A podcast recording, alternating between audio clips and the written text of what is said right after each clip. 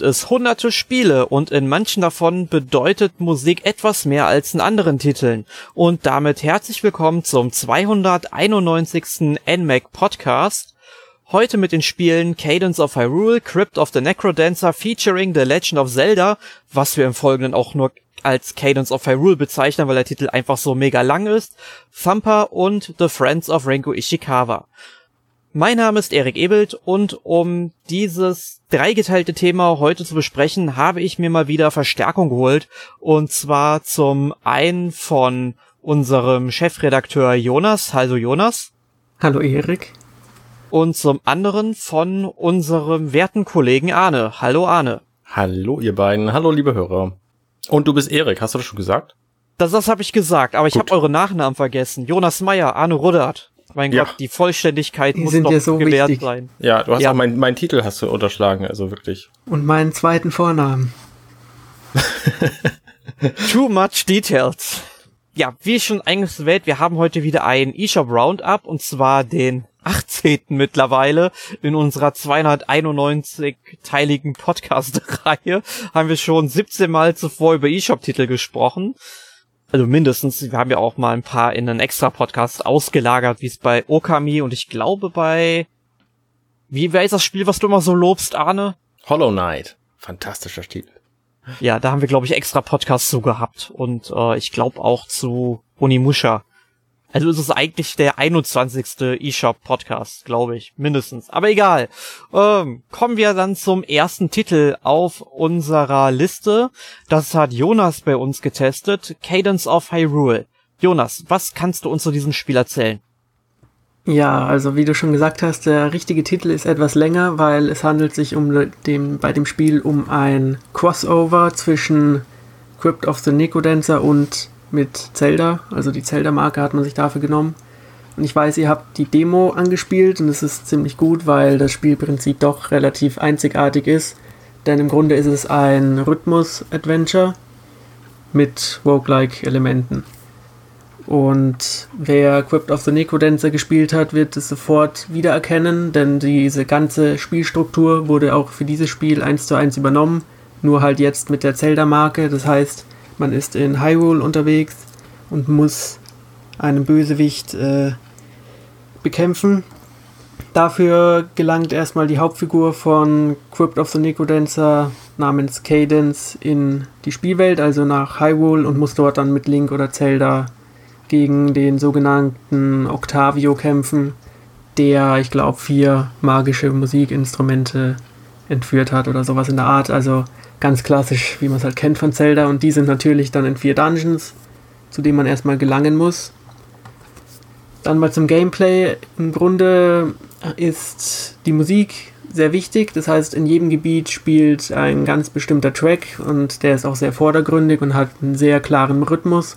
Und anhand dieses Rhythmus muss man sich dann auch bewegen, beziehungsweise sollte es so machen, weil auch die Gegner ähm, sich an diesen Rhythmus halten und wenn man weiß, wie die Gegner sich bewegen oder was sie machen, hat man es dann wesentlich einfacher, um sie dann zu besiegen, weil man, wenn man sie reinspricht, reinspringt, verliert man Leben und wenn man sie berührt, wenn sie sich nicht bewegen, macht man sozusagen Schaden.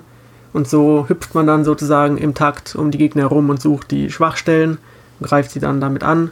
Und wenn alle Gegner besiegt sind auf einem Bildschirm, ist die Musik sozusagen reduziert und man hat die Möglichkeit auch, die Umgebung ein bisschen zu erkunden. Wie viel habt ihr denn in der Demo davon mitbekommen? Also das Spielprinzip hast du äh, genau so wiedergegeben, wie ich es auch empfunden habe. Was ja eine Erweiterung ist von dem ursprünglichen Crypt of the Necrodancer, denn da gab es quasi keine Pausen. Da war die Musik die ganze Zeit über ähm, hektisch und man musste im Takt bleiben. Das ist hier ja eben anders. Mhm ja, also ich muss sagen, ich habe die Demo jetzt eine halbe Stunde ungefähr gespielt, vielleicht auch ein bisschen weniger tatsächlich.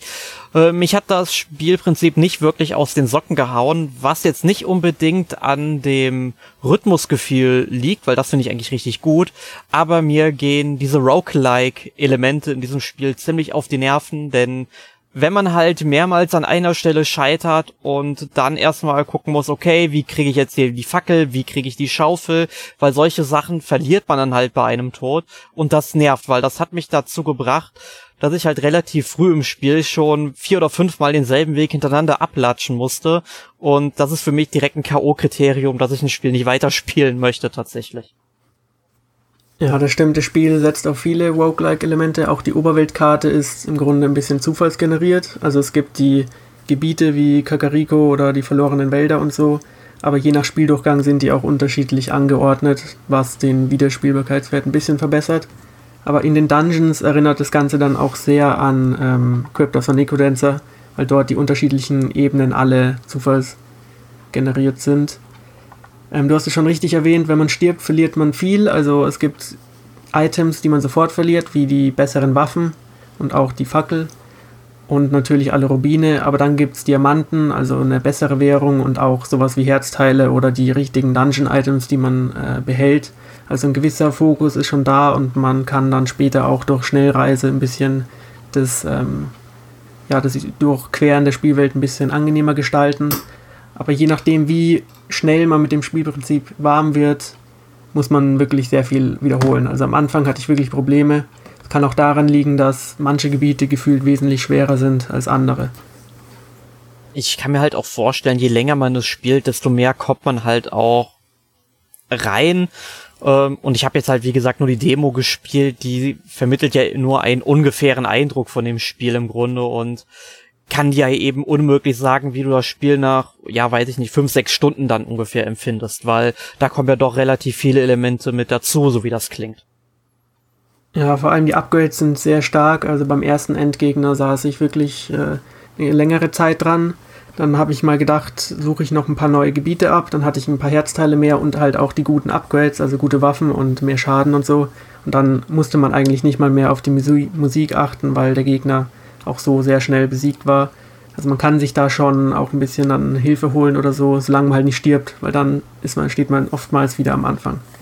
Es ist ja tatsächlich so bei Cadence of Hyrule, dass man auch den Rhythmus-Teil ausschalten kann und dann spielt es sich quasi wie so ein Taktikspiel, weil dann musst du nicht mehr schnell reagieren, sondern musst einfach im richtigen, also musst einfach das Richtige machen, hast aber dafür unendlich viel Zeit. Und dadurch ist ähm, Cadence of Hyrule auch erheblich simpler und spielt sich halt auch völlig anders. Und äh, für Leute wie dich, ähm, Erik, die das einfach nicht mögen mit diesem mit dieser Musikgeschichte und den, den schnellen Entscheidungen, ähm, Nein, damit habe ich ja kein Problem. Das finde ich ja richtig gut auch an dem Spiel. Damit komme ich ja klar. Okay. Ich mag halt okay. nur die Roguelike-Event-Elemente äh, nicht. Halt so Sachen, die man verliert, aber immer wieder an der Stelle, wo man halt weiterkommen muss, braucht und sich dieser Weg dadurch immer und immer wiederholt.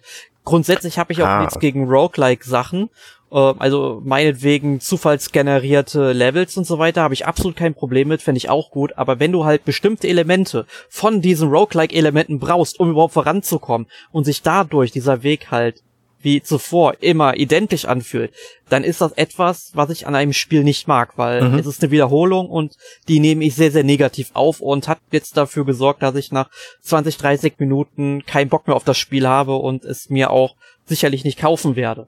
Ja. Wobei ich jetzt natürlich nicht sagen kann, wie sich das Spiel weiterentwickelt, aber die Demo ähm, vermittelt halt dann vielleicht dann auch einen falschen Eindruck an mich. Das kann natürlich auch sein. Ja. Ja, also was du ja vor allem verloren hast, ist ja die Schaufel, denke ich mal. Die braucht man halt in manchen Gebieten, aber eigentlich äh, verlieren dann halt die Gegner in dem Gebiet dann auch die Schaufel. Ansonsten sind es eigentlich die guten Waffen, die man halt verliert. Oder halt die äh, Fackel, aber die ist ja eher auch Bonus.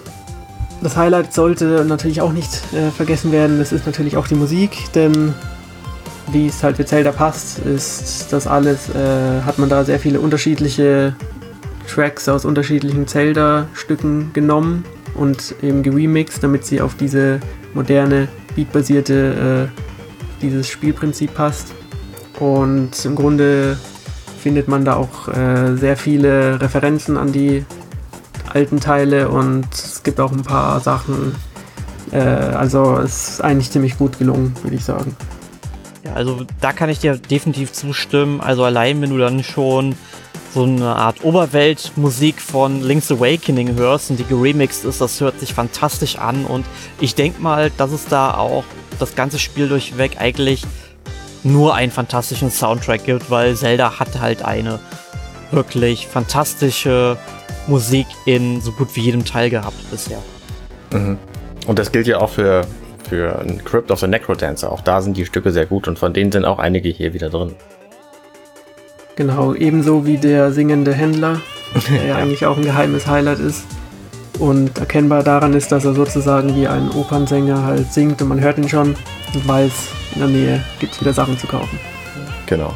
Was die Spielzeit angeht, ist das Spiel, ich würde mal sagen, so fünf bis sechs Stunden kann man damit verbringen. Wobei ich gefühlt am ersten Dungeon zwei Stunden hing und der Rest ging dann wesentlich flotter, wenn man es mal durchschaut hat, wie es funktioniert. Ähm, aber es gibt dann noch solche Challenges und wie gesagt, viel generiert sich ja neu, also man kann es durchaus nochmal angehen. Und man spielt dann im späteren Spielverlauf auch Link bzw. Zelda, also man hat drei spielbare Figuren. Da ist schon eine Menge Abwechslung eigentlich enthalten. Muss man sich überlegen, ich weiß nicht, wie teuer es gerade ist, 20, 25 Euro schätze ich. Äh, 30 Euro kostet, 30. Oder, oder weiß ich nicht, 25? 25 war der Startpreis. Okay, dann wird es auf 25 weiterhin kosten, glaube ich. Also wenn man jetzt ein großer Zelda-Fan ist und sich nicht von irgendwelchen Elementen abschrecken lässt, wie Rhythmusspiel oder halt Roguelike oder so, dann kann man das schon mal machen. Ansonsten kann man vielleicht ein bisschen warten. Vielleicht ist es irgendwann im Angebot.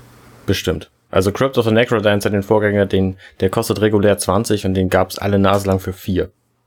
Ja, und auf Steam dann sogar noch für 3. Genau, das habe ich mir dann auch mal im Angebot geholt. ja da ist halt noch die Zelda, äh, die Nintendo äh, Steuer drauf. Mal sehen, wie günstig das wird. Die Nintendo Steuer, sehr schön. Gut, ähm, kommen wir zu einem anderen Spiel, das mit Sicherheit ein bisschen günstiger ist, würde ich jetzt einfach mal aus äh, der Luft gegriffen behaupten, und zwar zu Thumper. Das hast du gespielt, Arne. Richtig, das Spiel mit dem äh, in dieser Folge äh, mit Abstand kürzesten Titel. Ähm, Thumper ist ursprünglich schon 2016 erschienen für PS4 und ein paar andere Sachen und kam dann relativ schnell nach Start der Switch im Mai 2017. Ähm, ich habe meine Switch erst im Oktober 2017 gekauft und habe dann Thumper irgendwie nur so im, am Rande mitgekriegt und ähm, habe mir davon ein Video angeguckt und fand es einfach absolut fantastisch, das Spiel, und habe das dann sofort gekauft und ähm, festgestellt, das ist gar nicht mal so leicht. Also das Spiel ähm, sieht fantastisch aus, läuft in 1080p bzw. 720p ähm, auf dem Handheld-Modus in 60 Frames per Second, was für so ein Musikspiel natürlich sehr, sehr wichtig ist, weil, weil das einfach so schnell dargestellt wird, wie es kann. Und ähm, das merkt man dem Spiel auch an. Also es, es reagiert hat auf die Eingaben sehr, sehr präzise und ich äh, habe mir da nicht selten schon den, den Daumen bei Wund gespielt, deswegen spiele ich das inzwischen mit dem Analogstick. Das Spiel selber ist im Grunde ähm, die Hersteller benennen es als Rhythm Violence, also Rhythmusgewalt quasi, weil es sich anfühlt, also die, die Stücke, die da komponiert sind, die sind tatsächlich sehr ähm, Beat und, und Gewalt, Bass lastig. Und ähm, das Spiel sieht aus wie eine Achterbahn. Man ist kein, quasi ein kleiner Käfer, der Flügel hat und die Flügel kann man einmal verlieren, sobald man irgendwo einen Fehler macht und ähm, dieser Fehler einen die kostet. Das ist nicht bei allen Fehlern der Fall.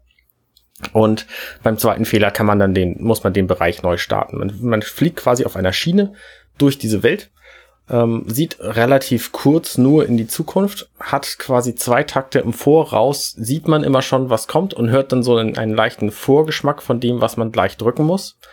Und kann dann nach links, rechts ähm, später auch springen und nach unten, ähm, also nach einem Sprung wieder nach unten donnern. Und äh, später gibt's dann auch noch Spuren zu wechseln. Und das ist im Grunde das ganze Spiel. Nur fesselt es halt ungemein durch diese Musik, weil die Musik, äh, also gerade wenn man es über Kopfhörer hört oder laut hört, ähm, dann ist es ein, ein sehr, sehr fesselndes Spiel. Ich werde einfach einen kurzen Moment ähm, die Musik laufen lassen im Hintergrund.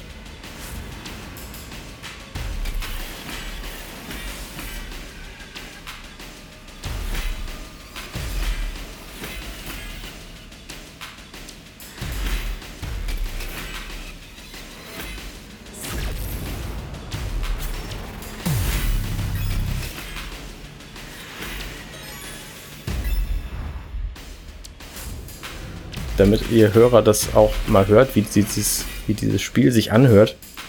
Ähm, äh, sorry, Erik, Jonas, ihr könnt es jetzt leider nicht hören.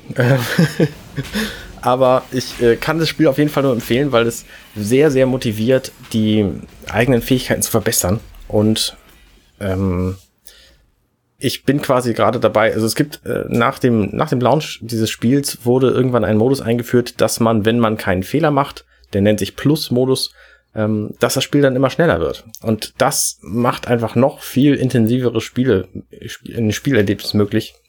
Und da bin ich gerade dabei, das zweite Level, weil das schon einigermaßen anstrengend ist, aber nicht zu schwer, weil ich glaube, ich habe im vierten oder fünften irgendwann aufgegeben, weil es einfach viel zu schwer wurde.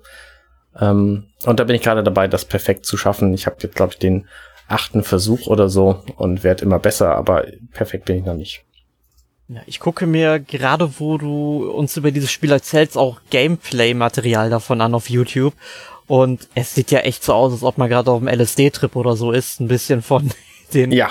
bunten Farben und äh, es wird immer und immer irrer von den Effekten her auch. Also grafisch ist es ein wirklich sehr abgedrehtes Spiel.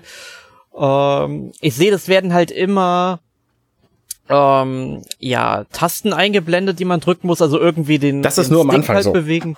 Das ist nur am Anfang und später muss man das dann halt automatisiert schon von sich aus umsetzen. Genau, genau. Also das Spiel fängt auch so ein bisschen trügerisch an, weil es wird bei dem bei den ersten ähm, bei den ersten äh, Hindernissen, die man überwinden muss, wird noch so ein, so ein Timer eingeblendet, drei, zwei, eins und dann Klick. Und dann weiß man, wann man klicken muss. Und wenn man sich daran gewöhnt hat, dann hat man quasi schon verloren, weil das bei den dritten, vierten nicht mehr eingeblendet wird. Und dann muss man das einfach dann vorher sehen, beziehungsweise zwei Takte vorher hören und, äh, und dann im richtigen Moment klicken. Aber da gewöhnt man sich relativ schnell dran.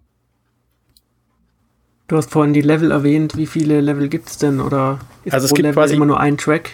Es gibt quasi äh, neun Welten und diese neun Welten sind aber unterteilt in verschiedene Abschnitte. Zwischen den Abschnitten gibt es manchmal eine längere Pause, wo man sich auch ein bisschen erholen kann und seine Finger so ein bisschen aus, äh, ausschütteln. Ähm, manchmal geht es aber auch direkt weiter und diese Abschnitte, also ich glaube in der Welt 2, da gibt's 18 Abschnitte oder so. In der Mitte gibt's einen Zwischenboss und am Ende gibt's einen Endboss. Die Bosse haben noch eine andere Mechanik.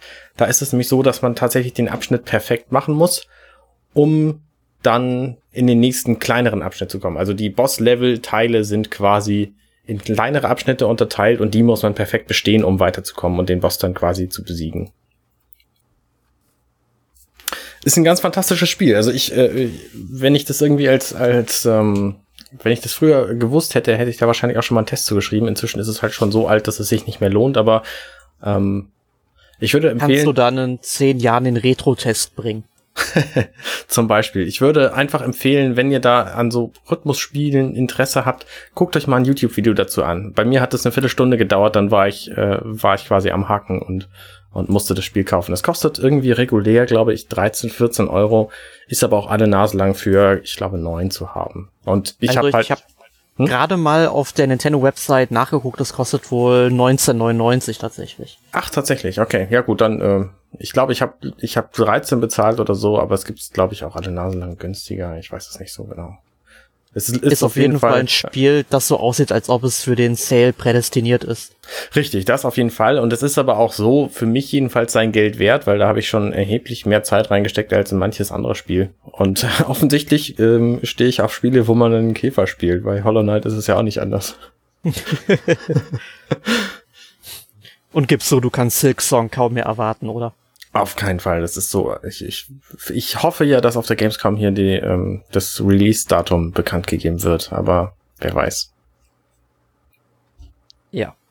Gut, ähm, ich denke mal, jetzt haben wir zu Thumper auch alles Wichtige gesagt. Kommen wir dann zum dritten und letzten Spiel auf unserer heutigen Liste. Ein Exot, wie ich meinen würde, und zwar The Friends of Ringo Ishikawa ein Spiel, was wohl nur sehr wenige Menschen ansprechen wird, weil es doch sehr experimentelles Gameplay wieder beinhaltet. Ähm, Arne, von dir weiß ich, dass du vor der Aufnahme unseres Podcasts keine Ahnung gehabt hast, was das für ein Spiel ist. Richtig. Und, und Jonas kennt es zumindest noch von der Korrektur meines Tests, den ihr auch auf unserer Internetseite findet. Exakt. Ja, Und ja, The Friends of Ringo Ishikawa geht im Grunde, wie könnte es auch anders sein, um die Freunde und Kumpels des titelgebenden Helden Ringo. Und Ringo, der besucht in einer, ja, nicht näher definierten japanischen ähm, Stadt die Oberschule. Und der bekommt halt von sein, also er und sein Kumpel bekommen dann halt vom Direktor mit, dass deren Abschluss gefährdet ist. Aber die beiden, die pfeifen halt auch schon irgendwie drauf, weil die wollen ja im Grunde sowieso nur Yakuza werden und da, was brauchst du da halt für einen guten Abschluss für? Und ja, du schlüpfst dann halt in die Rolle oder ihr schlüpft dann halt in die Rolle von Ringo Ishikawa und müsst dann eben diesem Schulleben folgen oder auch nicht. Das steht euch halt frei, ob ihr zur Schule gehen wollt. Äh, setzt euch dann dahin, büffelt auf Knopfdruck einfach das, was der Lehrer euch vorsagt. Das wird auch irgendwie gar nicht groß gesagt, was da passiert. Du siehst halt nur visuell dargestellt, wie du dann eben weiß ich nicht, Geschichte zum Beispiel lernst oder Englisch lernst und solche Geschichten. Du kannst dann dich abends auch äh, in deinem Haus, also in deinem Zimmer, dich an den Schreibtisch setzen und wirklich Hausaufgaben machen oder du läufst halt durch die Stadt und prügelst dich irgendwie mit anderen Gangmitgliedern. Und das wirkt dann halt so ein bisschen wie die ganze Kunio-Kun-Reihe. Das ist sicherlich dem einen oder anderen Begriff. Also River City Ransom heißt das, Ransom heißt es äh, auch hierzulande.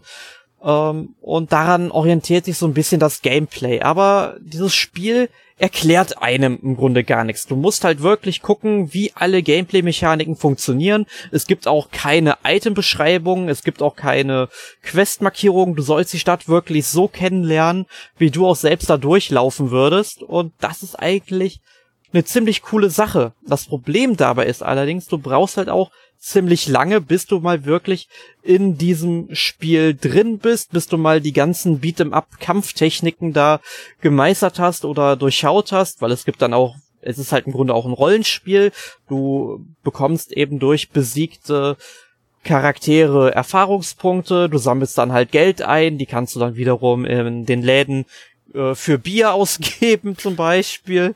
Oder kaufst dir meinetwegen in einem Elektrogeschäft ein äh, Fernseher, also ein Röhrenmonitor muss man sagen, oder Röhrenfernseher, weil das Spiel spielt in den späten 1980ern und ja, es ist auch teilweise ein bisschen charakterbezogen, weil wenn du dann zur Schule gehst und dich dann mit den Charakteren unterhältst, dann reden die zum Beispiel darüber, dass sie gerade das neue The Legend of Zelda wie bekloppt suchten und äh, solche Sachen. Es gibt dann halt sehr viel, es gibt dann halt auch recht viele ähm, Referenzen zu den ganzen 80er Jahre Sachen, die es dann eben gab. Äh, und das ist ziemlich cool, muss ich sagen. Und äh, ich habe jetzt auch schon ähm, andere Vergleiche gelesen, also manche vergleichen es tatsächlich ein bisschen mit Shenmue, was das Ganze eigentlich auch nicht so verkehrt trifft. Aber ich würde auch sagen, es hat so ein paar Yakuza und Persona-Anleihen. Und das Beste dabei ist, weil ich hatte ja am Anfang ja auch gesagt, es ist, äh, wir reden heute über Spiele, die sehr musikbetont sind. Die Musik in diesem Spiel, die müsst ihr euch auch am besten mal anhören, und die ist sehr, sehr chillig. Also im Grunde gibt es dann hier auch wieder so ein bisschen Animal Crossing Anleihen, weil das Animal Crossing hat ja im Grunde auch nur Musik, die richtig zum Entspannen einlädt. Die ist jetzt, sag ich mal, in uh, Friends of Ringo Ishikawa dann halt nochmal ein bisschen anders, aber sie lädt auch so zum Entspannen ein, weil man geht dann irgendwie durch die Stadt und man kann sich dann auf Knopfdruck auch irgendwie eine Zigarette in den Mund stecken und die Hände in die Hosentasche packen und läuft dann einfach da durch und ja, ähm, tut damit, sag ich mal, so ein bisschen die anderen Gangmitglieder äh, ja, dazu anstacheln, einen dann irgendwie anzugreifen. Und es ist einfach ein ziemlich cooles Spiel, was nicht so wirklich auf ein Ziel hinarbeitet, aber dich irgendwie immer mehr immersiver in diese Welt hineinversetzt. Also es klingt so, als wäre es ja ein ziemlich äh, nostalgisches Spiel. Zum einen wegen den ganzen Referenzen an die Zeit von damals und ich sehe gerade, das Spiel hat ja auch so einen typischen Pixel-Look. Ja, also damit kriegt man mich sowieso immer, ne? Wie ihr wisst. Aber du hast gesagt, dass das Spiel nicht wirklich ein Ziel hat. Das finde ich ein bisschen schade, weil wie ist denn dann die Spielmotivation? Weil du hast ja die Möglichkeit, du kannst jetzt lernen oder nicht. Aber wie ist denn dann das Ende? Schafft er seinen Abschluss oder ist es doch egal? Soweit habe ich es tatsächlich nicht gespielt, muss ich sagen, weil es wirklich sehr lange dauert, weil du musst halt wirklich viel Zeit investieren und es ist halt ein Spiel, das du eher zwischendurch mal spielst. Aber ich habe schon gehört, dass es wohl auch ein Ende gibt. Ähm, ich kann mir halt vorstellen, dass es dann so in zwei Richtungen sich entwickelt. Ähm, also entweder, dass du dann halt Yakuza wirst, wenn du halt die Schule zu sehr schleifen lässt, oder dass du dann eben doch noch deinen Abschluss ähm, bekommst. Ähm, ja, aber, aber der Spielspaß scheint ja doch eher so in der Freizeitgestaltung zu liegen, oder? Also einfach genau. in der Welt zu leben.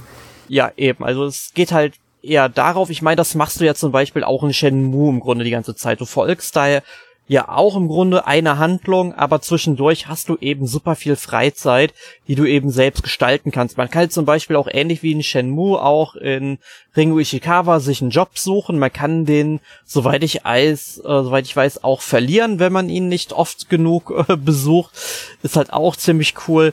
Ähm, aber es geht halt wirklich darum, sich einfach auf diese Welt einzulassen ähm, und einfach die Dinge zu machen, auf die man wirklich Bock hat. Und ich glaube, die meisten haben dann schon Bock, durch die Stadt zu laufen und dann Beat'em Up mäßig, wie dann, weiß ich nicht, auch zum Beispiel ein Double Dragon ist auch ein guter Vergleich. Dann, ja, gegen die ganzen Gegner, beziehungsweise die feindlichen Gangs zu kämpfen. Aber man muss dazu sagen, das Spiel ist, was das angeht, sehr schwer. Man muss sich also wirklich auch drauf einlassen, die ganzen Moves auch zu lernen und auszuweichen, zu springen und dann im richtigen Moment zurückzuschlagen. Und man kann natürlich auch mit äh, Freunden halt durch die Straßen latschen und dann halt ein ganzes Gruppengerangel anzustacheln. Oder man kann sich auch, sag ich mal, wenn man zwei andere Gangs sieht, die gerade gegeneinander kämpfen, dann kann man sich da natürlich auch so am Rande ein bisschen einmischen und schnappt sich dann eben die Gegner, die gerade schon genug angeschlagen sind, haut sie dann leicht um und kriegt dann natürlich Erfahrungspunkte und viel Geld dafür, was vielleicht auch, ja, eine nette Sache ist. Das klingt nach einem crazy Spiel, muss ich sagen. ja, das ist es im Grunde auch. Und glaub mir, es wird auch nicht jeder mit diesem Spiel seine Freude haben. Man muss sich halt schon drauf einlassen können, auf so experimentelles Gameplay. Dann klappt das eigentlich ziemlich gut. Du hast gesagt, dass es sich an Persona anlehnt. Wie meinst du das denn? Äh, ja, du hast ja halt bei Persona auch so deinen typischen Schulablauf, wo du hingehst. Und das hast du hier im Grunde auch. Also du gehst dann halt, weiß ich nicht, morgens zur Schule, du hast halt deinen Stundenplan, dann steht dann zum Beispiel irgendwie Geschichte und Englisch auf dem Plan und dann äh, verbesserst du eben deine Fähigkeiten in Geschichte und Englisch. Mhm zum Beispiel. Aber ohne, dass das jetzt so eine wirkliche Tiefe einnimmt wie in Persona, weil bei Persona werden dir ja dann auch wirklich irgendwelche Fragen gestellt, wer jetzt irgendwie diese Schlacht jetzt in der japanischen Geschichte gewonnen hat und sowas. Das fehlt hier. Okay.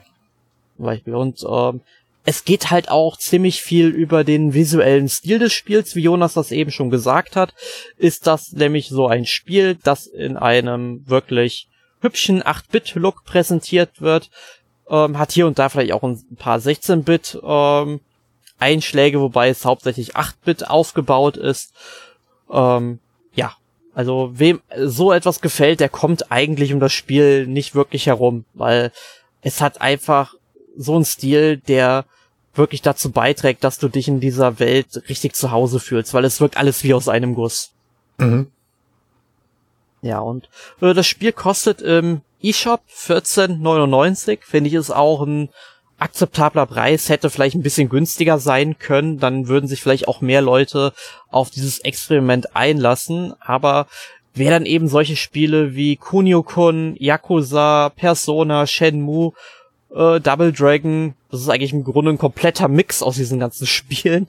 Ähm, wer sich darauf einlassen kann, der sollte sich dieses Spiel ruhig mal ein, äh, ja, so ruhig mal angucken. Vielleicht auf einen Sale warten, kostet dann vielleicht irgendwann noch mal acht Euro oder so. Ich glaube, spätestens da sollte man dann auch zugreifen.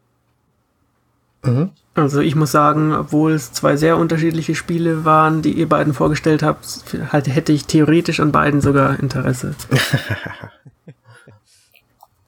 Dazu kann ich übrigens sagen, Thumper gibt's auch für alle möglichen anderen Plattformen, zum Beispiel für Mobilgeräte. Das würde ich aber nicht empfehlen. Ich würde überhaupt empfehlen, das mit einem Arcade-Stick zu spielen, weil sonst die Daumen extrem leiden. Ja, und ähm, Ringo Ishikawa gibt es, wenn wir schon bei anderen Plattformen sind, auch für den PC. Ist also auch auf Steam vorhanden. Okay.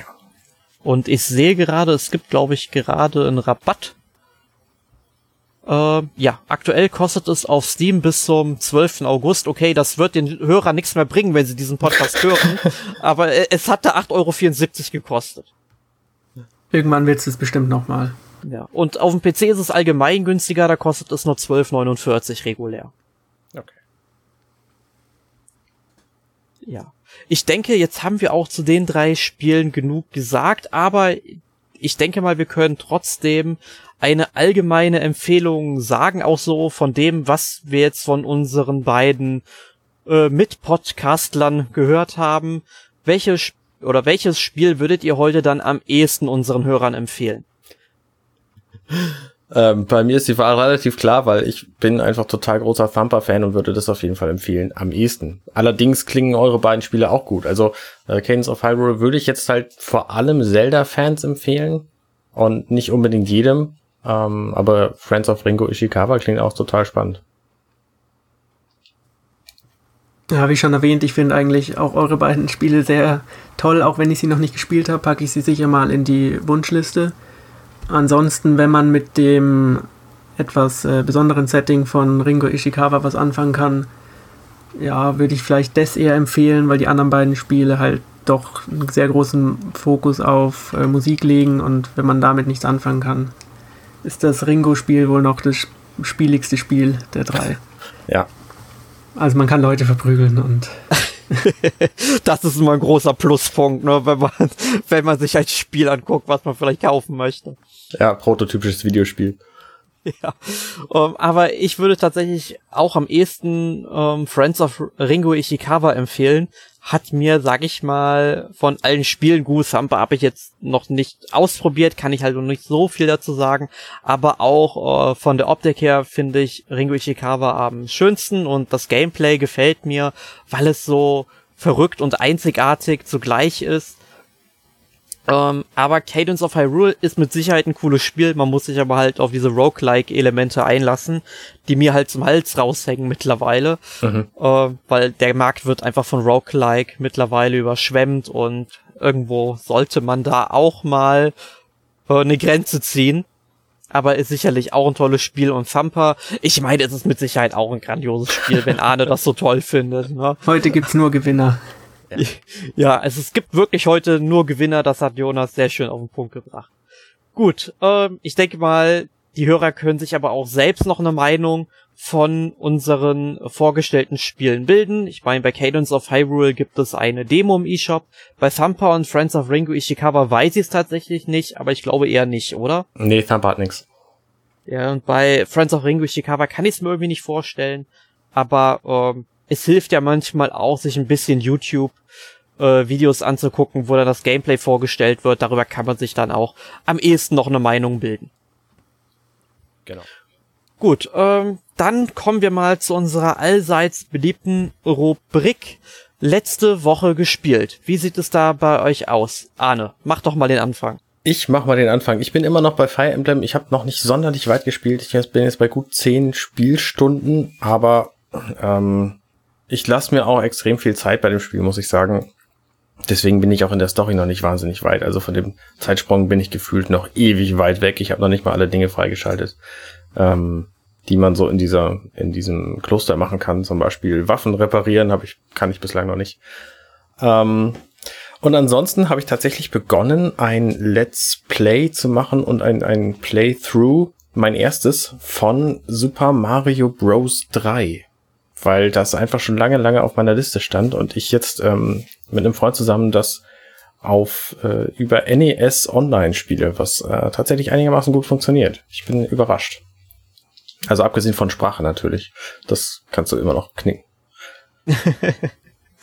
ja, ähm, ich habe letztens nur gehört ähm, bei Nintendo Online, dass wohl äh, Super Mario Maker 2 der Online-Modus katastrophal laufen soll. Ja, Und, so ist es. Äh, und da verstehe ich nicht, wenn Nintendo solche Rezensionen dann liest, wo das kritisiert wird, dass die nicht mal versuchen, dieses Online-System zu überarbeiten oder sich zumindest mal Inspiration von Microsoft zu holen. Die nähern sich ja immer mehr an, die beiden Firmen.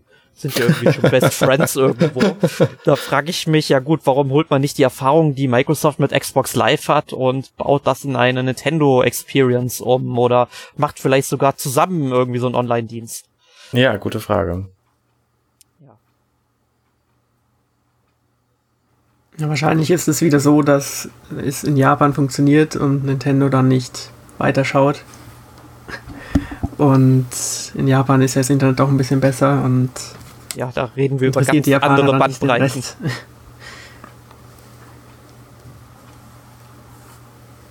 Ja, aber was hast du denn gespielt, Jonas, wenn wir deine Stimme schon hören? ähm, Im Grunde nichts, was ich nicht schon erwähnt hätte. Auch ein bisschen Fire Emblem noch. Ist ja doch sehr umfangreich. Ähm, langsam fängt auch die Geschichte an, ein bisschen was zu machen. Mhm. Aber insgesamt kann ich noch nicht sagen, wie es dann jetzt ausgeht oder so. Und dann habe ich noch jetzt Judgment durchgespielt. Das habe ich auch mal letztens kurz erwähnt und passt auch zu Ringo Ishikawa so ein bisschen. Mhm. Ähm, und auch hier, ich spiele die Spiele halt hauptsächlich wegen der Story. Es gibt ja viele, die machen dann alles, also alles freischalten und alle Fähigkeiten und so. Das ja, wäre mir dann ein bisschen zu viel. Ja, deswegen habe ich Yakuza 5 auch nach irgendwie dreieinhalb Jahren immer noch nicht durch. Ich habe mir bestimmt schon 60 Spielstunden in diesen Titel investiert.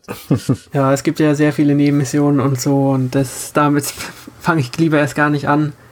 Und was die Story betrifft, war ich dann doch sehr zufrieden. Vor allem nach dem sehr schwachen Einstieg kam dann doch eine nette Krimi-Thriller-Handlung zusammen, die auch ein bisschen weiter geht als jetzt das typische Mafia hin und her und wer ist jetzt, jetzt wen verraten und so weiter. Es macht da ein bisschen mehr. Das ist ganz schön. Aber was hast du denn gespielt? Ja, also ich habe in den letzten zwei Wochen oder drei Wochen waren es sogar, oder zwei, ungefähr sowas in dem Dreh, äh, habe ich hauptsächlich äh, Shenmue 2 auf der PlayStation 4 gespielt, nachdem ich ja vor einiger Zeit schon Shenmue 1 auf der PlayStation 4 dann äh, nochmal durchgespielt habe, auch platiniert habe. Ähm, und ja, Shenmue 2 finde ich persönlich nicht so gut wie den ersten Teil.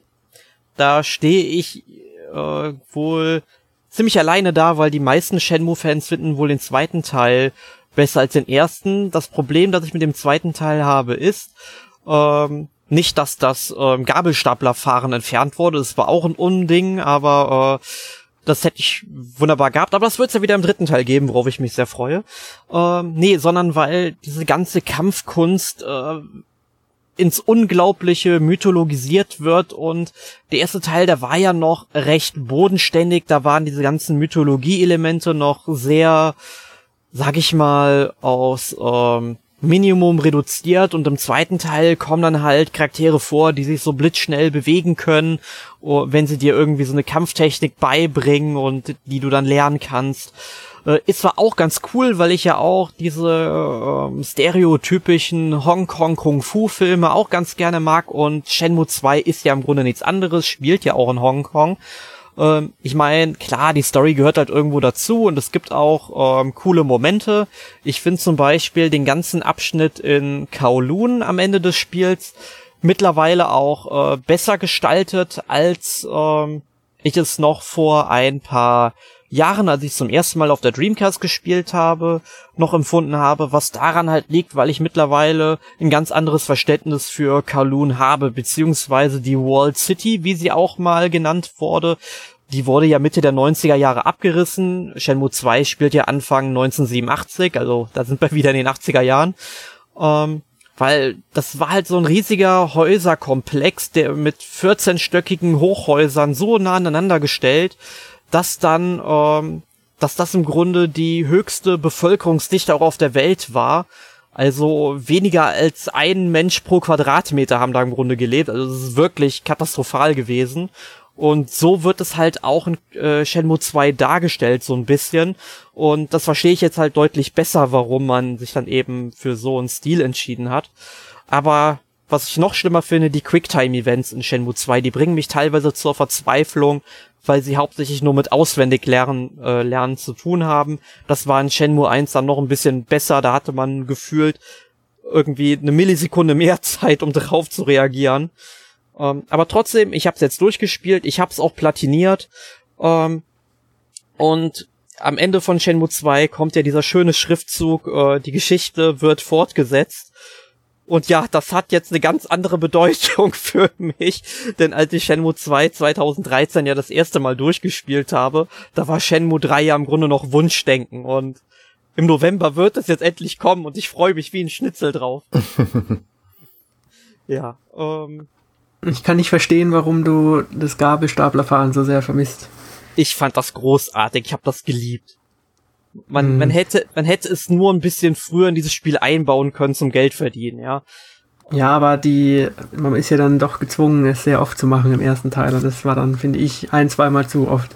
Ja gut, du musst halt fünf Tage lang durcharbeiten im Grunde. Das ist halt so schon der Epilog von diesem Spiel, muss man dazu sagen. Ja, und das auch noch an dem Gebiet, was ja nicht so schön aussieht, also der Hafen. Ach, ich komme damit eigentlich ganz gut klar. Ich liebe Shenmue 1. Es gibt für mich an diesem Spiel nichts auszusetzen. Wobei ich jetzt mittlerweile auch rausgefunden habe, wenn man zur Wahrsagerin geht und die einem sagt, äh, seine Glückszahl irgendwie, dann kann man irgendwie in das Slothaus gehen, wo kann am einarmigen Banditen spielen, man sucht sich dann einfach den aus, also die Slot Machine, wo man dann halt äh, mit der Nummer, die sie einem gesagt hat, und dann hat man wohl eine 70-prozentig Wahrscheinlichkeit dazu gewinnen oder so. Äh, oder denke ich mir nur so, ja geil, ne? Da kann man richtig viel Moneten machen und hätte ich gern mal vorher gewusst, damit ich die ganzen Kapselspielzeuge schon alle gesammelt hätte im ersten Teil, weil darauf hatte ich dann irgendwann keinen Bock mehr gehabt und habe da viel im zweiten Teil noch gemacht. Ja, äh, aber ich habe noch ein Spiel gespielt und zwar Picross S3. Bin mittlerweile fast durch nach über 45 Stunden. Wow. Also äh, es ist bisher das größte Picross, was ich ähm, nach äh, Mario Super Picross gespielt habe, weil Mario Super Picross, da habe ich ungefähr, ich glaube, 90 Stunden gebraucht, bis ich es durch hatte. Ähm, aber da gab es halt auch viele Komfortfunktionen noch nicht. Ähm, und ich habe leider ein Problem bei Color Picross, weil, also nicht mit allen Rätseln, nur bei zwei Rätseln, eins habe ich mit, also sagen wir mal bei drei Rätseln, eins habe ich mit Mühe und Not durch ähm, Experimentieren dann irgendwie durchgehabt, aber jetzt sind die ein bisschen größer. Und bei Color Picross musst du die halt farbig einfärben. Und wenn du dann so jemand wie mich hast, der gefühlt farbenblind ist, hat dann, sag ich mal, ein Problem, so einen äh, richtigen Grünton und sowas bräunlich-grünes zu erkennen, ja. Ähm, und es gibt leider keine Farbfilter. Und das ist schon ein ziemliches Problem. Das sollte es unbedingt bei solchen Spielen geben. Mhm.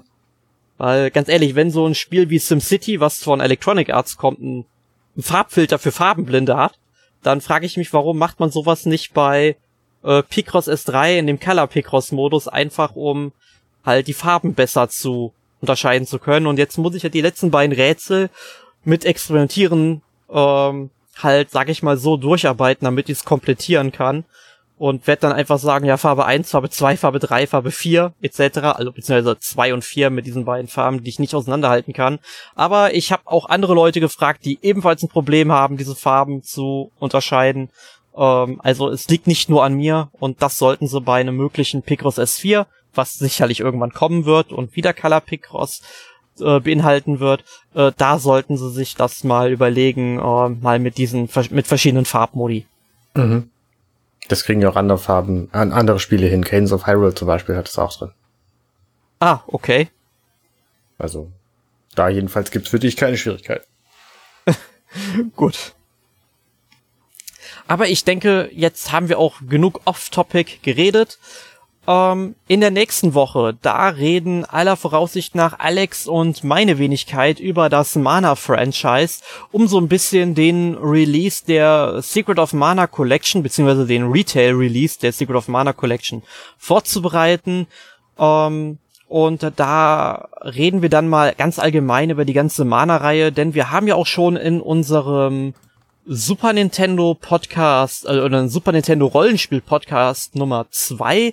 Ich weiß leider gerade nicht, welche Nummer es ist, aber könnt ihr euch ja dann, sag ich mal, einfach raussuchen mal bei uns im Archiv, um euch ein bisschen ähm, vorzubereiten.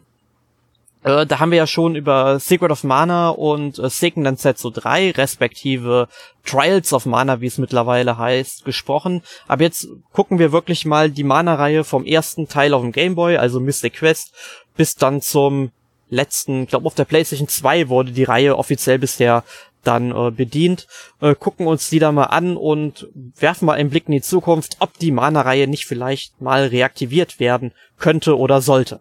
Mhm. Und wenn ihr irgendwelche Fragen zu unseren heutigen drei vorgestellten Spielen oder eine Anmerkung habt, äh, zu dem, was wir im Mana-Franchise unbedingt, äh, Mana-Franchise-Podcast unbedingt erwähnen sollten, dann schreibt uns einfach auf die Kommentare auf unserer Website oder auf Facebook und dann werden wir natürlich auch darauf antworten. Gut, und in diesem Sinne bedanke ich mich erst einmal bei euch beiden, dass ich mit euch diesen Podcast heute aufnehmen konnte und endlich mal über Friends of Ringo Ishikawa reden konnte. Und dann noch vielen Dank bei den Hörern. Danke, dass ihr wieder eingeschaltet habt. Tschüss und bis zum nächsten Mal. Ciao. Ciao, ciao.